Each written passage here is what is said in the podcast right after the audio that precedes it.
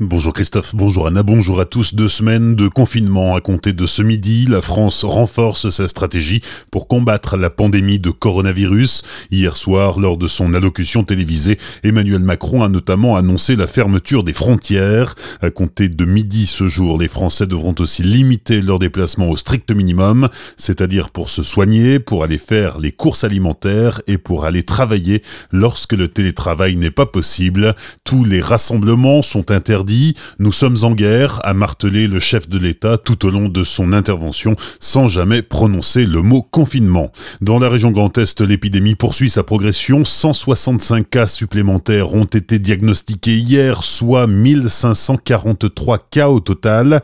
Hier soir, le préfet du Haut-Rhin a annoncé qu'aucun nouveau cas n'avait été identifié dans le département par rapport au bilan de dimanche soir. En revanche, deux nouveaux décès sont à déplorer, ce qui porte à 30 le nombre de morts du coronavirus dans le Haut-Rhin sur les 688 cas identifiés.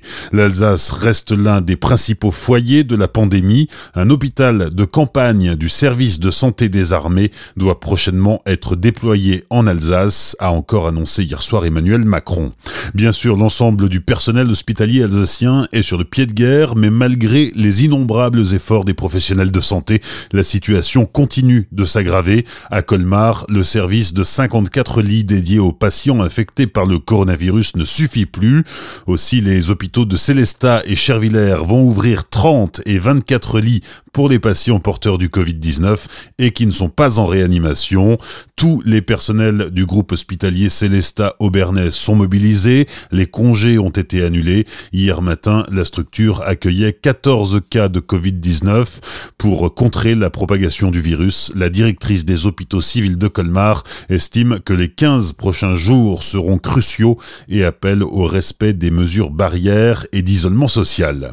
À Strasbourg, le CHU est devenu un hôpital de réanimation, selon les propres termes de son directeur général Christophe Gauthier. La réanimation compte 100 lits, 55 d'entre eux sont occupés par des patients atteints du Covid-19. D'ici à demain après-midi, 25 nouvelles places doivent être créées. De nouveaux respirateurs adaptés aux malades du coronavirus doivent arriver dans les prochains jours. Le second tour des élections municipales est reporté au 21 juin. Bien évidemment, les maires déjà élus au premier tour seront conservés. Emmanuel Macron a encore annoncé des aides aux entreprises, aux salariés et aux indépendants. Le chef de l'État a également annoncé une suspension des factures et des loyers et un renfort de l'aide apportée aux plus démunis. PSA ferme ses usines à compter d'aujourd'hui. Celle de Mulhouse est bien sûr concernée. Elle emploie 5000 personnes. La décision a été prise hier à la mi-journée. Trop tard, selon les syndicats qui estiment que la direction du groupe automobile aurait dû prendre cette décision bien plus tôt.